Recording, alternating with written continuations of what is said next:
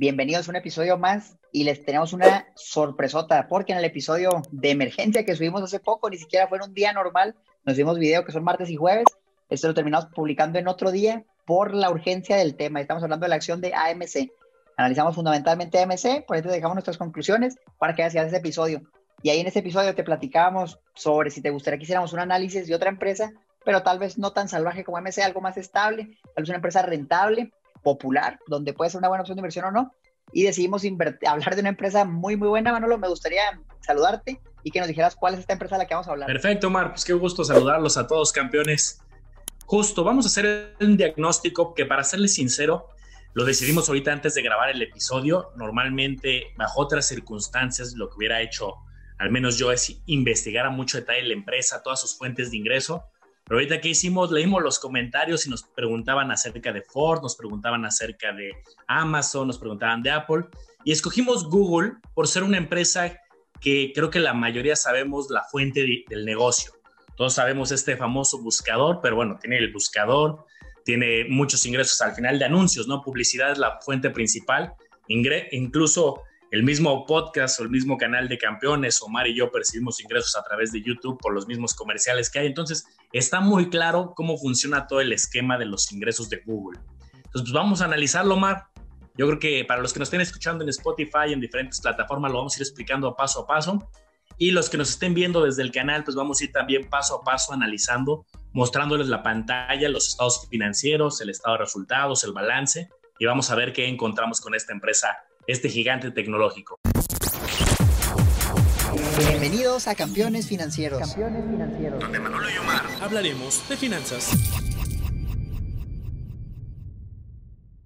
Vamos a ver qué sale, Manolo. Les voy a compartir aquí la pantalla. Acuérdense, en YouTube la van a poder ir a ver. Si no, no se preocupen. Aquí les vamos hablando de todo lo que estamos haciendo. Entonces, Yahoo Finance. Me gusta mucho esta página, Manolo. Yahoo Finanzas es un buen punto de partida si quieres empezar a hacer un análisis rápido. No, lo mejor es la fuente más directa, pero viene mucha información muy valiosa donde puedes comenzar. Entonces, entrada que quisiera yo ver, vamos a ver la gráfica, vamos a ver por qué será nuestro interés hablar de Google, qué ha pasado con la acción, qué es lo que ha hecho. Me corto estas líneas. Ok, la línea azul es Google, digámonos cinco años atrás. Vamos a ver el precio. ¿Cuánto estaba en 2016? 675 dólares. ¿Cuánto vale ahorita? 2.400 dólares. Oye, en cinco años se multiplicó por cuatro, pues sí, multiplicó por cuatro en cinco años. Oye, en los siguientes cinco años se va a multiplicar por cuatro, pues quién sabe, quién sabe, no creo, se me hace ya mucho, pero pues mira, espero que pasó aquí en la pandemia. Febrero 2020, 1.500 dólares, llegó a bajar a 1.000 y ahorita ya está en 2.400. Una locura, Manolo, simplemente lo que ha pasado con Google. Ahorita vamos a ver si está justificado por qué está pasando esto, pero es algo impresionante, un rendimiento así muy, muy superior al mercado, muy superior al S&P 500. Es Manolo, incluso vamos a agregar aquí al S&P 500 y vamos a ver cuál, cuál se ve más, eh, rentable. A, fin de cuentas, la línea roja, mira, es el S&P 500, la línea azul Google, y en esos cinco años el S&P 500 creció 100%, se duplicó, que no está nada mal, pero Google 242%, qué chulada empresa. Sí, aquí hay creo que varios efectos a explicar. Recuerden que invertir en índices a través de ETFs, pues el efecto es un poco más simplificado, es decir, vas a tener unas muy exitosas, pero también vas a tener unas que no lo son tanto y entonces se va neteando, no hay tanta volatilidad. No quiere decir que lo estamos viendo, un, un 101% de crecimiento en los últimos cinco años al Standard Poor's, como lo menciona Somar, es muy, muy bueno, pero difícilmente vamos a ver estos crecimientos que una empresa de manera aislada sí los puede tener. Ahora, para los que nos están escuchando a través del podcast, se ve la gráfica muy claro que iba con tendencia positiva 2017, 18, 19 2020 una caída muy pronunciada por la pandemia, como le sucedió a muchas en el mes de marzo. Y ahí prácticamente a partir del mes de mayo, junio, un crecimiento ahí exponencial muy fuerte. O sea, antes de la pandemia estaba en niveles de 1.500 dólares y ahorita está en 2.400 tan solo en unos meses. Entonces justo creo que la pregunta interesante, como lo comenta Omar, es, ¿se justifica? Yo creo sin ver números que sí. Yo creo que a raíz de la pandemia más negocios se pasaron a lo digital. La gente que se anunciaba en ciertas revistas, periódicos, televisión, se migró mucho a lo digital y los ingresos han de haber incrementado. y cuando hay más competencia en temas de anuncios, el costo por clic, el costo por anuncio incrementa. Entonces yo creo que sí, pero bueno, ahorita lo vamos a ir viendo. Una muy buena tesis de inversión, Manolo. Yo también creo que por ahí va la cosa. Para los que no saben qué es Google, a lo mejor todavía no encuentro que vive en una cueva y dice, ¿cuál es Google? Acuérdense, aquí en Yahoo Finance se puede ir a la sección que dice Profile y pueden ver alguna información sobre la empresa. Entonces, ¿qué es lo que hacen? Como mencionaba Manolo, anuncios, anuncios en línea, es su principal fuente en Estados Unidos, Europa, Middle East, África, Asia, Canadá, hasta básicamente en todo el mundo Latinoamérica. Vienen aquí varios servicios que tiene Google Services, la nube Google Crowd. Yo, uso personalmente el, el, Google Drive, muy bueno para tener ahí en la nube, muy accesible. Lo comparas con otros proveedores como Dropbox, por ejemplo, sumamente caro contra Google Drive. No te miento, Manolo, yo tengo como 2 terabytes en la nube y pago como 2 mil pesos al año. Y tú puedes tener 15 gigas gratis en Google Drive, no te cobran nada. Una chulada de servicio, muy, muy económico. Eso sí, el servicio al cliente es muy, muy precario, pero pues bueno, mientras no lo necesites, todo bien. Tienen muchas cosas: Android, Google Chrome, Google Maps, Google Play, obviamente el buscador de Google, de los más grandes, el más grande que hay, y YouTube. Yo creo que son de los dos monstruos, Manolo. Google, el buscador, y YouTube. Tremendos gigantes, todo esto es parte de Alphabet, la empresa se llama Alphabet, mayor conocida como Google, pero así la pueden buscar Alphabet, y la clave de pizarra es G-O-O-G, por si la quieren buscar y hacer análisis junto con nosotros. Ahorita que decías eso, y que tú gastabas en Google más o menos dos mil tantos al mes, yo gasto al año. más o menos al, al año, perdón, más o menos al mes yo gasto 900 pesos en Google por un servicio que tienen también de nube, servicio de correo personalizado, conferencias, un G Suite se llama, y yo solamente yo gasto 900 pesos al mes. Fíjate. Vamos a ver ahorita qué ingresos tienen, pero qué chulada. Manolo, pues ahora sí tú dime cómo lo quieres llevar. Yo lo que haría sería ver esta pestaña de, de Summary, donde viene un resumen de algunas métricas, empezar a ver por dónde va la cosa, si son rentables, cuántas veces ventas estás pagando, cuántas veces ganancias, y sobre eso empezar a ver más a detalle cuáles son las unidades de negocio. Tú me dices, si quieres ver a detalle qué unidades tiene, pues vamos al reporte anual, como lo quieras llevar, Manolo, esta vez tú. Perfecto, pues vamos a, a los que nos están viendo aquí a través del canal, vamos a irnos en Yahoo Finanzas pestaña por pestaña sobre las principales. A lo mejor este episodio da para hacerlo, partirlo en dos, tres episodios, ya veremos cómo se va dando. Pero cuando abres el portal de Yahoo Finanzas y ponemos en este caso eh, Alphabet o Google, la, la acción, el ticker de la acción, en la pestaña de resumen de Summary, vemos varios datos que esto los vamos a ver en la mayoría de los buscadores de este estilo. ¿Qué estamos viendo? Pues primero el precio. Fíjense muy bien, les voy a pedir encarecidamente que lo, primero que hagan cuando usen este tipo de buscadores, llámese Yahoo Finanzas, llámese Investing, Google Finance, busquen la divisa. Aquí dice en la parte de arriba currency en USD, la divisa está en dólares, entonces toda la información que nos están presentando va a estar en dólares. Porque luego también puede que la misma empresa te salga en la versión mexicana y la información la estés viendo desde el SIC en pesos. Nada más ten cuidado para ver si estás hablando en dólares o en pesos. ¿Qué datos estamos viendo aquí, Omar, en pantalla? Pues son los clásicos, eh, son el precio de cierre del día anterior, previous close en este caso, el precio de apertura de ese día, el precio, los rangos, nos pueden dar rangos del día, rangos de los últimos 52 semanas, y esto nos sirve para saber la variabilidad. Por ejemplo, Fíjate qué interesante, Omar. Rango de las últimas 52 semanas. El mínimo, 1.347 dólares. Seguro esto, es de el mes de, de, mayo del año pasado, cuando estaba la pandemia. Y el máximo, 2.467. Fíjate que da la casualidad que hoy está en máximos, el día que estamos grabando el video, está en valor máximo de su, del histórico del último año. Esto te puede dar una muy, muy ligera pista. Obviamente, este sería un análisis muy básico de si en este momento, comparado con las oportunidades que hubo en el último año, fue un buen momento de entrada o, no.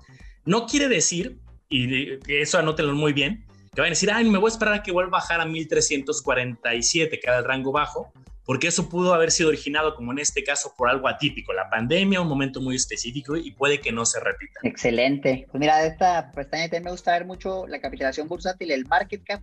¿Qué es esto? ¿Cuánto tendrías que pagar por la empresa? si la quisieras comprar toda de contado, el valor de la empresa, 1.63 trillones de dólares, eso viene siendo un trillón, son mil billones de dólares, es una locura, ya no sé ni cuántos ceros son, 12, 15 ceros, es una exageración, pero vamos a, buscar alguna comparación, oye, eso es mucho, eso es poco, suena mucho dinero, vamos a buscar otra empresa, nada más vamos a buscar otra empresa para ver la diferencia y ver cuánto se cotiza, por ejemplo, una empresa que tal vez tú conozcas, vamos a hablar de un, a ver, algún buscador, por ejemplo, está Baidu, Baidu, Baidu es el buscador chino, es la competencia de Google en China, y usted puede saber la capitalización bursátil, y 63 billones.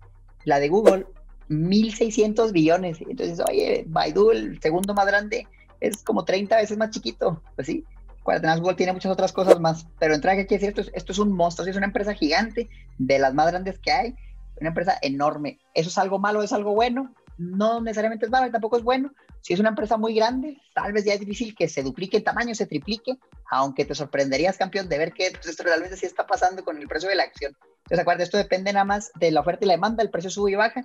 Si el precio de la acción baja y de repente vuelve a estar en mil dólares, pues obviamente la capitalización bursátil se va a ajustar en la misma proporción. Otra métrica que me gusta ver mucho es el P ratio, TTM de los últimos 12 meses, trailing 12 months, y esto te dice de manera muy rápida cuántas veces utilidades del año pasado estás pagando por la empresa si la compras a este precio. Eso te dice 32, quiere decir que estás pagando 32 veces lo que ganaron el año pasado. Que tú puedes decir, oye, 32 veces las utilidades del año pasado, pues nunca voy a recuperar mi inversión, 32 años con esas ganancias, pero acuérdate, esto no incluye el crecimiento, son empresas que van creciendo, van vendiendo cada vez más, sus ganancias aumentan, y entonces ya no recuperas el, el dinero en 32 años, sino mucho antes, conforme van creciendo. EPS este es, muy relevante para mí como tal, ganancias por acción 75 dólares. Esto no, no sirve ni para compararlo con otra empresa, yo realmente no me fijo mucho. Lo que sí quiero ver es que el EPS vaya subiendo constantemente de la misma empresa, pero no me serviría para, por ejemplo, comparar el EPS de Google con el de Facebook, pues son totalmente diferentes por el número de acciones, como son distintos, no, no, no, sirve para comparar. Pero este múltiplo, el P ratio, muy, muy útil. ¿Qué pasa aquí hoy? Si tú ves un múltiplo de 10 y soy, me la están vendiendo a 10 veces utilidades, ¿Qué quiere decir? Está más barato que el 32. Mientras menor sea este múltiplo, menos estás pagando tú por la empresa. Y acuérdate el principio, campeón, para ganar dinero en la bolsa, compra barato y vende caro, no va a hacer lo contrario. Totalmente. Ahí al lado de estos indicadores del Price to Earnings Ratio y Earning Per Share EPS, hay una TTM, aquí campeones para que sepan qué quiere decir esto. Cada quien que prepara estos tipos de reportes eh, decide la periodicidad de cómo presentar los resultados. Y entonces, por ejemplo, estos que involucran utilidades, ganancias, la TTM quiere decir trailing 12 months, es decir, los 12 meses anteriores. Quiere decir que es una métrica que está considerando la información disponible los últimos 12 meses. Hay quien te puede presentar versiones a 5 años. Esto es lo más común, pero para que sepas qué quiere decir ese TTM. Otro que creo que es importante mencionar es el clasiquísimo beta, que es bastante interesante el beta quiere decir cómo comparamos la acción, en este caso Google, que es la que estamos analizando, cómo compara contra el mercado. Manolo, ¿cómo contra el mercado? Eh, cada eh, acción cotiza en diferentes mercados. Por ejemplo, si estuviéramos analizando una mexicana, pues sería el IPC. Aquí estamos comparando un clásico de un gigante tecnológico americano, entonces el mercado es la bolsa americana. Entonces, Detrás de esta fórmula de beta hay un poco de datos estadísticos y lo que calcula es cómo se mueve en, comparación con el mercado. Cuando es igual a 1 el beta, quiere decir que el mercado y esta acción se mueven de manera muy similar. Cuando el mercado en la información histórica ha subido un 10%, esta acción también ha tendido a subir ese 10%. Cuando el mercado se cae 10%, esta acción ha tendido a caerse 10%. Entonces se mueve parecido. Si el valor es mayor a 1, quiere decir que esta acción se suele mover con mayor fuerza que el mercado. Si fuera un 1.5, 1.7, cuando el mercado sube 2%, esta sube el 5. Cuando el mercado se cae el 5, esta se cae el 7. Entonces está relacionado un poco con la tendencia y la fuerza con la que se mueve con comparación del mercado donde esté cotizando. En este caso estamos viendo un beta de 1.02. Quiere decir que Google se mueve muy parecido a cómo se ha movido el Standard Poor's 500 y es bastante, pues 1.0 es prácticamente el mismo comportamiento. Oye, ¿eso quiere decir entonces que si la compro le va a ir exactamente igual? La respuesta es no, porque esto usa datos históricos, datos estadísticos. Entonces, puede que en algún momento pase algún evento muy específico de esta acción que se comporte totalmente atípico. Oye, sale un descubrimiento de Google, lanza un nuevo producto bien exitoso y se empieza a triplicar de precio y el mercado no, no crece al triple, se va a comportar distinto. Entonces, simplemente tengamos cuidado con ese beta, pero es bueno para ver tendencias, comportamientos y fuerzas con el mercado. Bueno, pues aquí también viene sobre los dividendos. Si tú dices, oye, Google paga dividendos, no, aquí parece que no paga nada. Entonces, simplemente si tú la compras, no te estar dando dividendos. Información básica que te puede servir. Me gusta mucho irme a la pestaña de estadísticas, estadísticas, donde vienen algunas métricas, algunas que ya vimos y algunas nuevas. Por ejemplo, está el Forward PE, que ya te dice, oye, comparado ahora el precio con las ganancias esperadas del siguiente año, ¿cuánto sería este múltiplo? Yo te decía, te la venden a 32 veces utilidades, pero el siguiente año, si tú la compras ahorita, nada más estarías pagando 26 veces utilidades. ¿Por qué? Porque las utilidades del siguiente año van a ser mayores. Entonces, este múltiplo por eso es menor. Lo ideal es que tú siempre veas esto, que el forward PE sea menor que el trailing PE. Si pasa lo contrario, ¿qué quiere decir? Que se espera que en el futuro la empresa gane menos dinero. Y eso es usualmente algo malo para tu negocio, lo que busca ser rentable y aumentar sus ganancias constantemente. Y tú dices, oye, ¿y el PEG ratio qué quiere decir esto? Esta es una métrica que se inventó Peter Lynch, muy, muy útil. Básicamente lo que te dice es, el PI no considera el crecimiento a futuro de las ganancias. ¿Qué te parece si lo incluimos en la ecuación? Entonces este múltiplo lo incluye y ya te dice, eso es el crecimiento esperado los siguientes cinco años. Si el valor es menor a uno, usualmente lo que Peter Lynch te dice es que está barato, está dando barata.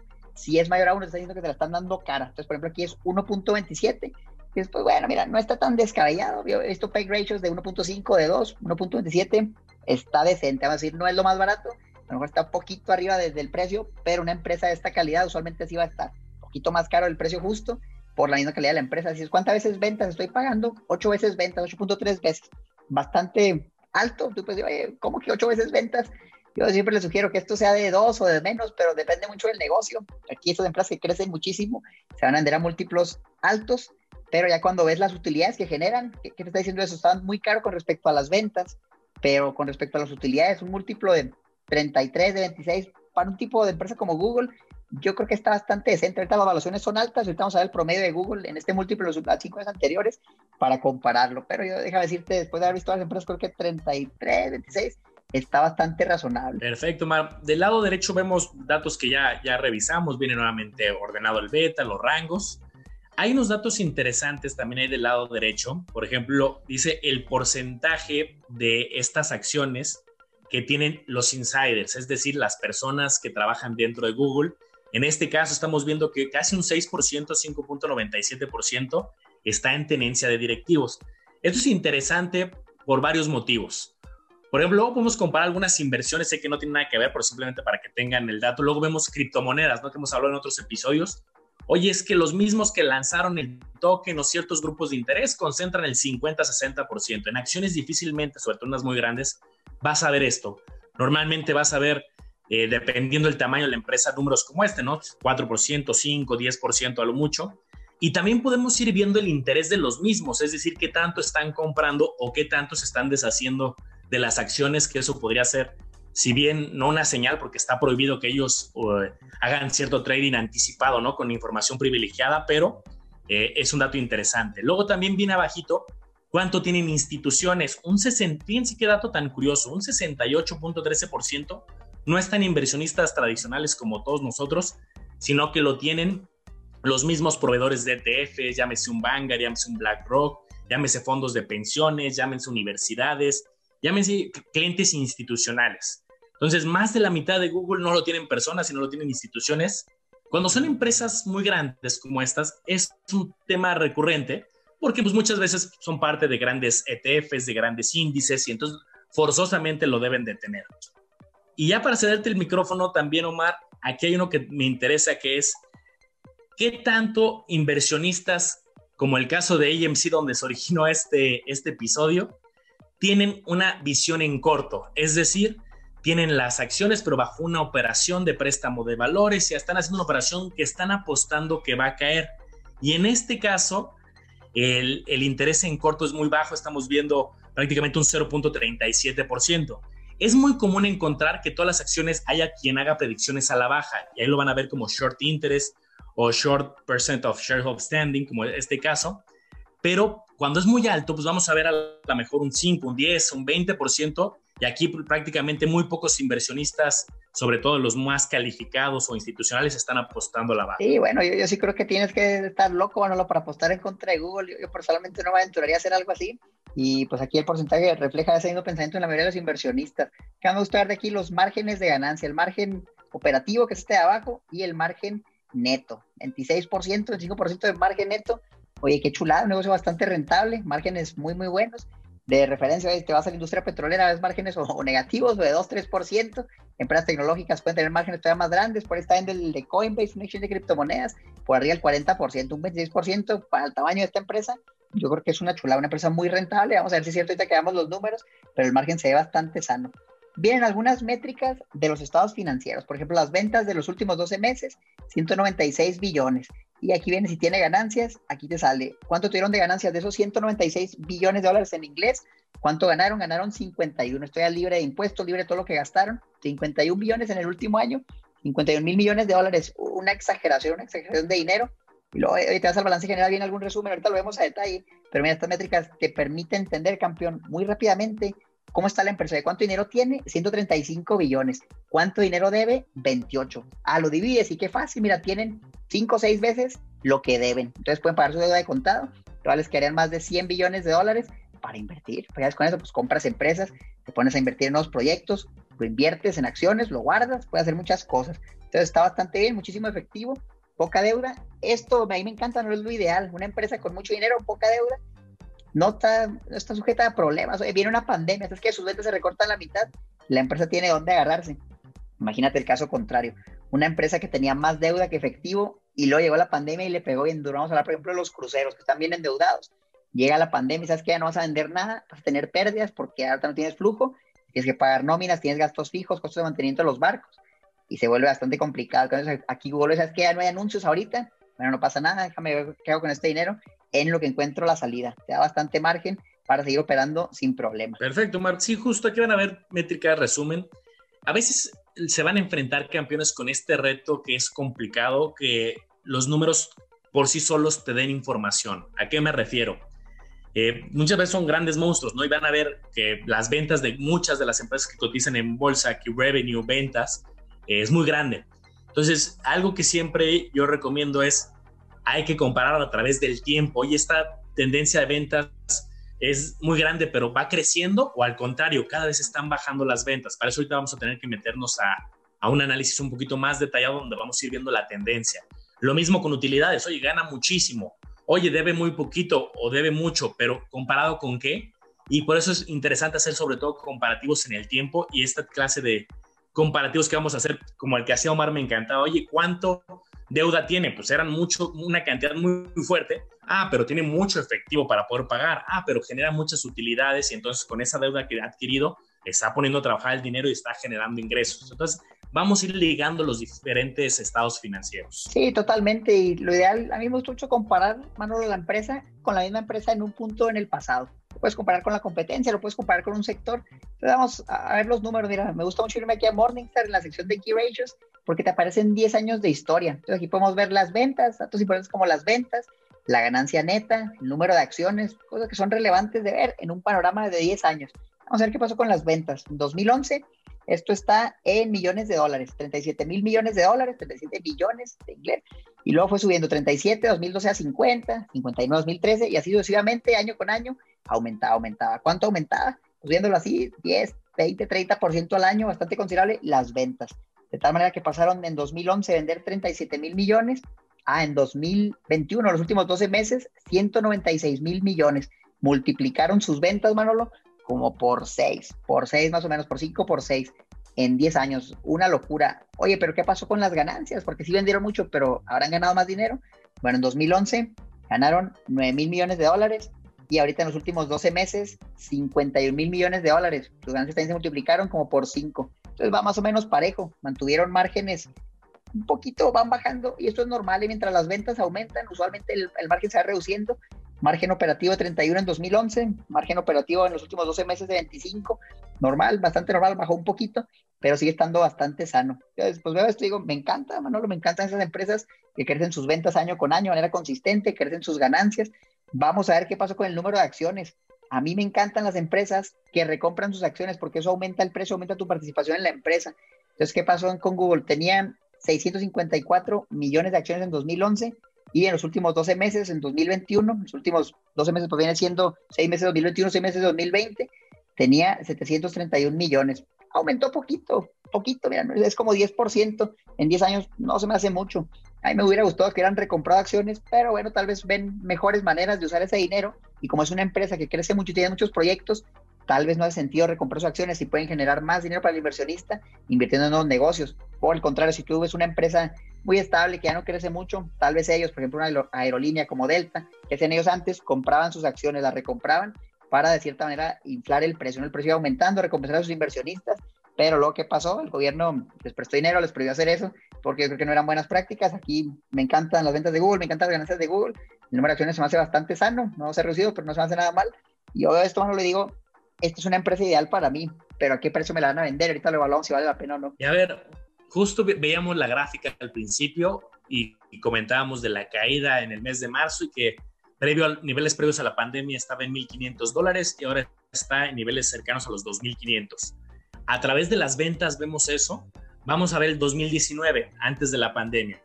161 mil millones de dólares y los últimos 12 meses, que incluye pues, estos del 2021 y la parte del 2020, 196 mil, o sea, creció de 161 mil a 196. Yo sí veo en los últimos tres años un despegue muy importante en ventas. Y no solamente en ventas, lo ven en el net income, en las, en las utilidades netas, cómo pasó del 2019 de generar 34 mil millones a 51 mil millones en época de pandemia. O sea, con esto es una señal de que al menos con este capa de análisis que hemos hecho, claramente pues lo vamos a hacer y se puede hacer mucho más profundo, de 34 mil a 51 mil millones de dólares previo a post pandemia, sí se ve que esta es de las empresas que desafortunada la situación, pero aquí Google se vio beneficiado, al menos en términos de ingresos, ¿no? Entonces, eh, sí se empieza a justificar un poco el crecimiento del precio. Creo que, que también hubo, viene acompañado con mucha euforia, pero acuérdense que también el precio de la acción no necesariamente y solo captura las ventas actuales y la utilidad actual. También el mercado captura ciertas expectativas a futuro. Es decir, que, que se anticipa el mercado. Dice, oye, en los últimos tres años ha habido un despliegue importante con cierto crecimiento de ventas a doble dígito interesante. Los mismos analistas empiezan a hacer ciertas predicciones a futuro y entonces eso genera demanda. La gente se anticipa y dice, oye, Google va a seguir vendiendo mucho, la pandemia no sé cuánto va a durar, pero yo creo que va a crecer, a crecer, a crecer. Y entonces el precio, les digo, en resumen, trae el efecto de eh, los números que estamos viendo y adicional un efecto de anticipación del mercado hacia la tendencia futura. Se ve bastante interesante. Mira, esta métrica también me gusta mucho, el free cash flow, flujo de caja libre. Esto es lo que te queda después de todo lo que ganaste, todo lo que vendiste, lo que te quedó y todo lo que tuviste de gasto. Eso es el flujo libre. Si es positivo, quiere decir que te quedó dinero finalizando ese año. Por ejemplo, en 2011 les quedaron 11 mil millones de dólares y en los últimos 12 meses les quedaron 50 mil. O sea, cada vez 50 mil millones de dólares. Cada vez les queda más dinero libre. ¿Qué se hace con ese dinero? Se puede invertir, se puede guardar en la caja, se suma al balance general y por eso tú dices, oye, ¿dónde sacó tanto dinero Google? ¿Cómo hablamos que tenía como 150 mil millones de dólares en efectivo? Pues de esto, se va acumulando y se va acumulando y se va acumulando, y lo van guardando. Es como tú que vas ahorrando y ahorras el 10% de tu ingreso, al siguiente año otra vez, y este año te vas dando y vas acumulando un buen monto. Entonces Google muy bien en cuanto a números, me encanta su balance general, sus ventas muy sólidas, su aumento. Vamos a ver algo en, en porcentaje, porque te puede decir, vendieron 30 y lo vendieron 50, pero ¿cuánto representa eso en porcentaje de crecimiento? A mí me gusta mucho irme a esta pestaña que se llama Análisis en Yahoo Finance para ver con base a lo que los analistas creen cuánto va a crecer Google y cuánto ha crecido en el pasado. Entonces, aquí podemos ver, son 28 caballeros los que están analizando, o damas, analizando a esta empresa. Son bastantes. Va a haber empresas que tienen una o dos personas siguiéndolas, 28 en empresas grandes, sí lo vas a ver, es un número grande, y tú eso se promedia, o sea, varios sacan sus pronósticos, cada uno saca su pronóstico individual y te dicen el pronóstico más alto, el pronóstico más bajo, y lo promedian, promedian los 28 para tener un, un valor promedio. Entonces vienen varios pronósticos de ganancias y de ventas. Por ejemplo, aquí dice el promedio, esto es 19, 19 ganancias por acción. Vamos a ver abajo, y aquí viene el crecimiento, ¿sí? Pronósticos de crecimiento a futuro. Entonces, dice, el, el trimestre actual, ¿cuánto crecieron con respecto al trimestre del año pasado? 89%. Dice, oye, no manches, pues ¿cómo? A lo mejor la pandemia lo benefició bastante, como explicaba Manolo. El siguiente trimestre se espera que crezcan 22% con respecto al mismo trimestre del año pasado. Este año han crecido 49% con respecto al año anterior. El siguiente año se espera, fíjate, aquí ya bajan, que crezcan las ganancias 8.7%. ¿Y eso por qué? ¿Por qué el siguiente año van a crecer tan poco? Si en los siguientes cinco años se espera que crezca 21% por año. Y dice, ¿por qué el siguiente año qué, qué vendrá ahí? ¿Vendrá algo malo? Y aquí esto llama mi atención. Y como dice Manolo, los números por sí solos no te dicen todo, no te dicen toda la historia, pero sí te han dado un indicador de algo está pasando aquí, ¿qué se espera el siguiente año para que no crezca tanto? Tal vez que ya creció demasiado y ya no se puede comparar. Por ejemplo, si tú dices, oye, yo crecí 50% este año y el siguiente año quiero volver a crecer lo mismo, pues va a ser bien difícil compararte con el año anterior que fue muy bueno. Entonces lo que imagino es, la pandemia le pegó duro, pero luego se recuperó, no más bien al contrario, la pandemia le benefició, subió bastante y el siguiente año, oye, tenemos un reto muy grande porque ya crecimos mucho, tenemos que crecer todavía más, entonces a lo mejor ya no crecen tanto, pero luego lo vas promediando a lo largo de los años y 21% por ahí en los siguientes años, cuando es un pronóstico, promedio de 28 analistas, muy sólido. A mí arriba del 10% se me hace muy buen crecimiento. Ahora, si me hablas de una empresa de 1.4 trillones de dólares, esto es una chulada, esto nomás Amazon y pocas empresas lo logran con estos tamaños de, negocio. Totalmente. También hay del lado derecho, algunos de estos analistas han aventurado a darle un precio objetivo, donde dice Analyst Price Targets, el precio objetivo. Y entonces nos van a poner aquí una gráfica del valor actual, que ya lo platicábamos, 2.466 dólares al momento de grabar el, el episodio, el promedio de estos ocho analistas que han dado su aseveración de un precio objetivo, normalmente ese precio objetivo suele ser a, 12 meses, y el promedio dice que estima 12.625. Pero hay uno de los analistas que incluso se aventura hasta 2.800 y el que tiene un escenario pesimista 2.350. Entonces, vamos a tener valor actual, valor máximo 2.800, valor mínimo 2.350 ahorita 2.466, el promedio cree que va a subir más o menos 200 dólares. Esto pues, no siempre se cumple, esto se va actualizando, porque luego puedes llevarte una decepción porque dices, oye, es que todos los analistas que eran unos buenazos decían que iba a estar en 200, 2.800, yo compré y no se materializó. Esto se va actualizando, ojo, cada semana ellos pueden actualizar su nota y decir, oye, ¿sabes qué? Eh, ya salió nueva información, ahora visualizamos otro escenario. Entonces esto vale la pena también yo sí lo utilizo, sí me doy una idea de qué dicen los especialistas. ¿Qué especialistas son? Normalmente son gente reconocida del sector financiero, gente que trabaja en Berkeley, en JP Morgan, en diferentes instituciones, y son analistas que le dan cobertura específica a, a esta empresa. Fíjense qué curioso. Cuando alguien trabaja de analista en el sector financiero, muchas veces te hace súper especialista. Yo conocía gente, tanto aquí como gente que conocía el sector financiero, que le preguntabas, oye, ¿tú qué te dedicas? Ah, yo doy cobertura a acciones. Ah, ¿a qué acciones? Le doy cobertura a acciones del sector aeroportuario y le estoy dando cobertura a estas tres. Solamente esas tres le daba, ese era su día a día, hacerse especialista solamente tres acciones y del mismo sector. Entonces, pues en teoría son gente muy cercana a las noticias, con técnicas de evaluación, y es un dato interesante. Bien valiosa la información de entre ocho personas que se dedican a eso. También lo puedes ver de manera gráfica, si ellos me recomiendan comprar, no recomiendan, qué es lo que dicen. Aquí hay una gráfica muy interesante que te dice básicamente lo que es verde oscuro y verde claro, te está diciendo que compres. Verde oscuro es compra, es muy, muy, muy fuerte la compra, te recomienda ampliamente comprar. Y verde claro es compra, está bien para que compres. Y si te sale algo en amarillo, eso espérate. Naranja y rojo, naranja es que a lo mejor no le ve tan bien, y rojo es vende, sal corriendo.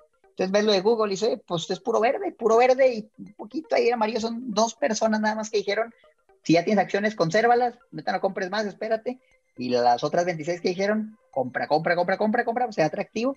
Y pues los precios que, que pronostican hacen sentido. Ahora, acuérdate, todo esto es un pronóstico, campeón. Puede que sea totalmente erróneo, que sean 28 expertos, no quiere decir que eso va a pasar. Y aquí es donde entra lo interesante. Yo cuando hago un análisis fundamental, puedo partir de aquí, puede ser un buen punto de partida, pero siempre trato de hacer mi propio análisis y, oye, ¿cuánto creo yo que va a crecer la empresa? con base a los proyectos que vieron, empiezas a leer los reportes anuales, ver los proyectos que tienen a futuro, empiezas a entender más del sector, conocer todo, para tú puedas hacer tu propio pronóstico y decir, yo no creo que van a crecer 21% los siguientes 5 años, año con año, yo creo que van a crecer 30. Si tú haces una tesis de inversión que lo puede justificar, pues adelante, puedes decir, oye, ¿sabes qué? Esto está muy barato, déjame lo compro. O tú puedes hacer tu análisis y concluir, ¿sabes qué? Yo creo que no van a crecer el 10, yo creo que están muy alegres los números, no voy a comprar. Fíjate cómo puedes tomar decisiones muy distintas, comprar, vender, esperarte, dependiendo de lo que tú creas. Y no quiere decir que todo su pronóstico iba a estar bien, a lo mejor lo va a salir y va a estar mal, porque no podemos predecir el futuro, es bien complicado, pero eso tenemos que tratar de hacer, porque tú quieres comprar un negocio que en cinco años va a ser mucho más grande que ahorita, para que lo puedas vender a un mejor precio. Es más o menos la idea de manera muy, muy simplificada. Entonces, mira, a mí me gusta mucho irme aquí a Morningstar, complemento mucho Yahoo Finance y Morningstar, y me voy a la pestaña que dice Valuation, porque la pregunta es, ok, ya vimos las ventas sí crecen, las ganancias sí crecen, tienen mucho dinero en efectivo, poca deuda comparada al efectivo. ¿Me conviene comprarla sí o no? Decir, con esos números hacen sentido no, Manuel. Yo creo que es la pregunta que los campeones se van a hacer. Entonces, ¿cómo compararía yo si está barata, si está cara? Con ese múltiplo que les decía ahorita, el price to earnings ratio, una muy buena referencia. Por ahí otro que es price to free cash flow, también se puede usar. A mí me gusta el price to earnings. Si la empresa tiene ganancias, ahorita sí tiene ganancias, entonces es muy fácil usarlo. ¿Qué es lo que vería yo? El promedio de los últimos cinco años, ese múltiplo ha estado en 33, casi 34 así 34 veces ganancias estuviste pagando en promedio en los últimos 5 años. ¿A cuánto te lo están dando ahorita? A 32. Te lo están dando poquito más abajo del promedio, vamos a decir un 5 o 6% abajo del promedio. Que quiere decir que no te están estafando, no está sumamente cara, que ahí siempre se han vendido esos precios, pero tampoco es una ganga, que ya me lo están dando con 50% de descuento, pues no. Difícilmente encontrarás esto en esta empresa, pero fíjate, acuérdate cuánto estaba en marzo, llegó a estar, que habrá sido como en mil dólares, casi mil cien ahí era una verdadera ganga, tal vez haya bastante sentido. Incluso aquí puedes ver el múltiplo, cómo va cambiando cada año. Fíjate, momentos como 2016, como 2019, donde se vendía 28 de utilidades, un poquito más abajo. Entonces, era muy, muy simplificada, campeón. Y ten en cuenta, esto es un análisis muy, muy simplificado, con los puros números. Yo qué diría, ¿sabes qué? A mí me gusta, me gusta la empresa, me gusta lo que hace, me gusta YouTube, me gusta Google, me gustan todos los todos los productos que tienen, consumo muchos de ellos personalmente, le veo un futuro enorme a la publicidad digital. Yo personalmente, como decían, lo percibimos ingresos por YouTube, más o menos entendemos cómo funciona ese nicho, en nuestro sector, y yo le veo un potencial enorme, enorme a, Google. Me gusta mucho lo que hacen, creo que van a crecer muchísimo a futuro. Me gustan sus fundamentales muy, muy sólidos. Ahorita a lo mejor no tengo más en los productos que tienen y todo eso, pero yo con esto te diría, la empresa te la están dando a un precio razonable, no es el precio más barato que he visto en mi vida y tampoco creo que, que lo vayas a encontrar mucho más barato. O sea, realmente yo creo que esto va a seguir subiendo y subiendo y subiendo. Yo creo que es un precio justo y si te gusta la empresa, yo te diría adelante, cómprala. Yo adquiriría más acciones, pero ya tengo bastantes. Déjame te cuento, yo compré acciones de Google hace unos seis meses, llevan como 45% de rendimiento, por lo menos al día de hoy. Una locura, seis meses, 45%, dices, ¿cómo? Pues sí, es que hay acciones que crecen muchísimo en, plazos de, de, tiempo determinados. Google le ha ido muy bien últimamente. Yo personalmente sí compraría más, a mí me gusta, Creo que los fundamentales son muy buenos, los números hacen sentido y la evaluación es justa. Se ve bien. ¿Qué dices tú, Manolo? De, de entrada, campeón, a la mejor y ya, ya la tienes, ya tienes una exposición, digo, relativamente chica.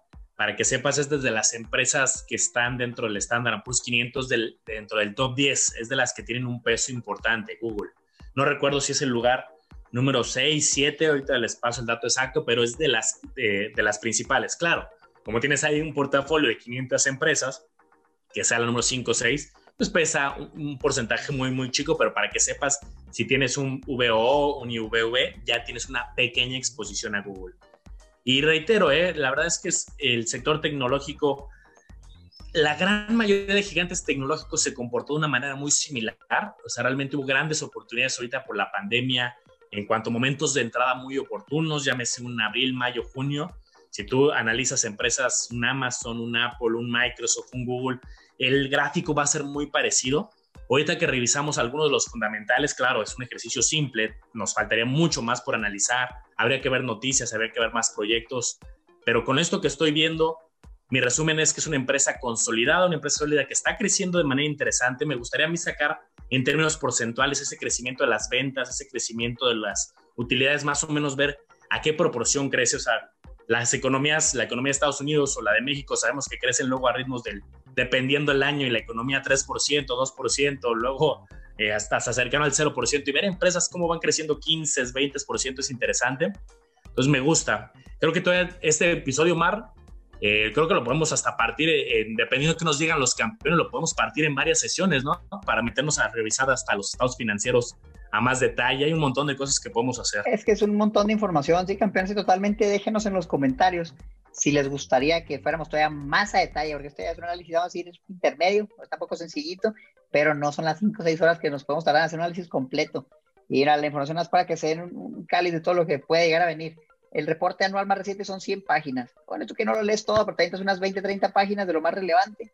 El último reporte trimestral, 47 páginas. Eso nada más es uno, si te quieres ir varios años, pues ahí te encargo de ir de uno por uno, poco a poco. Todas las noticias que hay, un montón, muchísima información que también puedo usar de referencia. Esta página me gusta mucho y ahí les va un tip. Firsttree.com, abren su cuenta para invertir y les da acceso a la herramienta premium de Morningstar. Entonces ahí los de Morningstar publican sus propios análisis de las personas que le dan seguimiento a las acciones. Y ellos le ponen una calificación que puede ir de 1 a 5 estrellas, dependiendo si creen que está cara o si creen que está barata. Donde una estrella está sumamente cara, 5 estrellas es, es, una ganga. ¿Qué le dan a Google? Morningstar dice 4 estrellas, está undervalued, está por debajo de su valor, 16%, y si te están dando un 16% de descuento. Ellos creen que el valor justo de, Morning, de Google debería ser 2.925 dólares, pero está en 2.400, entonces hay un buen potencial ahí, 16% como ellos bien explican.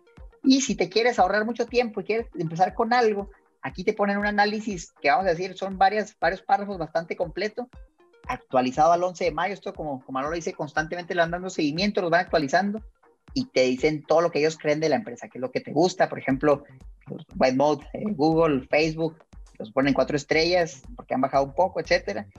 Viene la tesis de inversión de la persona, porque ellos creen que Google es muy bueno, dice que domina las búsquedas en línea, pues totalmente, tú buscas algo, te vas, te vas a Google, te vas al buscador, o sea, realmente yo no uso otra cosa, dice que tienen el 80% del mercado, mira más qué locura, esto es prácticamente un, monopolio legal, y de repente tienen ahí problemas con, el tema legal también, pero pues, no, les pasa mucho.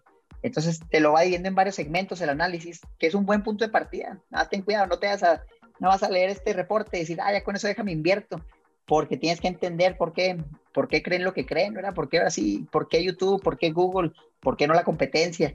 Entonces, cuando tú complementas esta información con tu propio análisis, puedes llegar a conclusiones bien interesantes, que a veces pueden ser distintas, Manolo, a lo que piensa el analista, a veces puedes coincidir, pero ya tienes un punto de partida ya más detallado, el que sale en Yahoo Finance, en la herramienta premium de Morningstar, que la pueden usar gratis, teniendo la, la cuenta en First Trade también gratis, aunque no le inviertan ahí, ya pueden usar esto. Si se van a Morningstar directamente, ahí no les va a salir la información premium. Entonces ya saben cómo obtenerlo gratis. Y algo que les pediría, campeones, es que busquen después, así como ahorita estamos hablando y que parece interesante, dediquen unos minutos a buscar amenazas, a buscar debilidades, a buscar riesgos de la compañía, porque luego nos enfocamos en lo bonito y luego, ay, es que no leí que se estaban legislando unos impuestos en Estados Unidos, que había un beneficio a las tecnológicas o los que invertían en investigación y desarrollo y lo quieren cambiar ese ruido externo, cosas que a lo mejor cuando estamos viendo la información de la empresa no lo detectamos, pero sí puede haber amenazas muy tajantes, un nuevo competidor,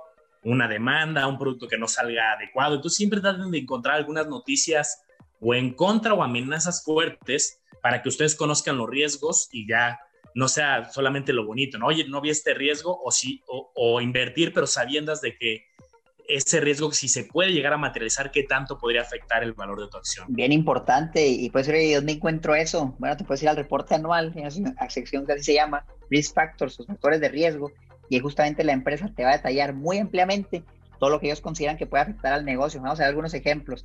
Por ejemplo, ¿qué riesgos cree Google que hay? El primerito dice, generamos una parte muy significativa de nuestras ventas de los anuncios.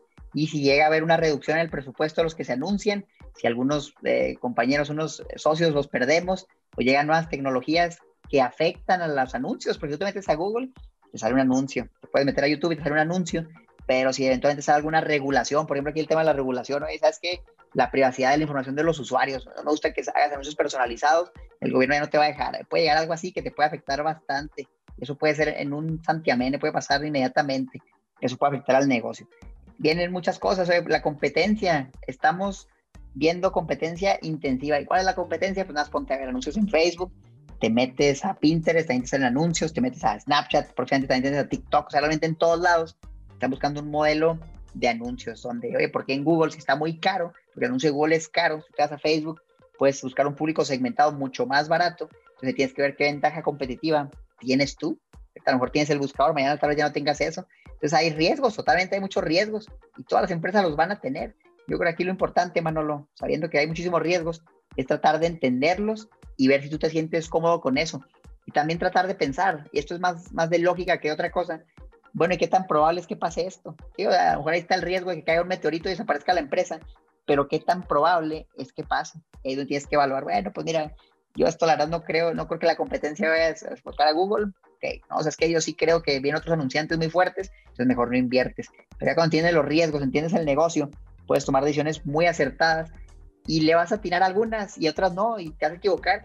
Por eso siempre hablamos también de la diversificación, no porque te gustó mucho la empresa, vas a decir, no, déjame, le meto todo mi dinero a Google, sabes que aquí este es mi retiro, todo a Google. No, por más que te guste, yo no te sugeriría hacer eso, lo puedes hacer si gustas, pero tira, ten cuidado, analizar las empresas, invierte en varias, invierte en ETFs, es una mezcla y mira, si Google no era la empresa, bueno, no pasa nada, pero a lo mejor un porcentaje, y si era, que bueno, creció, pero proteges de todo tu patrimonio, te, blindas, con tus ganancias proteges tus pérdidas y no te arriesgas de meter todo en uno solo y sea el que falló. Ay, campeón, te va a ir bastante mal de ese. Totalmente. Hay un fundamento que lleva más de 50 años y es un fundamento de portafolios de inversión y te dice, a ver, existen riesgos diversificables y no diversificables. Y aquí la lógica es, cuando tú tienes una sola acción, pasa lo que comenta Omar al final puede suceder algo, ¿no? Puede suceder algo con el director general, una demanda, algo que salga del control por más buen análisis que hagas. Cuando tienes 30, 40, 50 activos bien diversificados, distintos, pues ya sí diluye ese efecto, ¿no? Oye, una demanda sí, pero ya tengo 48 acciones que analicé muy, bueno, 48 a lo mejor es un número muy alto, ¿no? Ya tengo 15, 20 acciones que analicé a detalle que me gustan mucho entonces ya diluyes el efecto de cosas específicas. Hay riesgos que por más de que tengas mil acciones, no te vas a salvar, por ejemplo, el riesgo de la inflación, el riesgo de una crisis económica, el riesgo de que suban impuestos, eso estamos sujetos todos si no los controlas, pero el riesgo que sí podemos diversificar es justamente el específico y bien diversificado, pues ya eh, mitigas este tipo de riesgos de demandas del producto defectuoso, de la competencia, etc. Bueno, campeones, pues ahí lo tienen. Yo los invito, si les interesa invertir en Google, que se avienten este reporte, lean el reporte anual más reciente, se van ahí a Google y le ponen Google Investor Relations o Alphabet Investor Relations, van a llegar a esta página, aquí buscan el que dice 10K y viene siendo el de 2020, ese es el más actual, reporte anual más actual.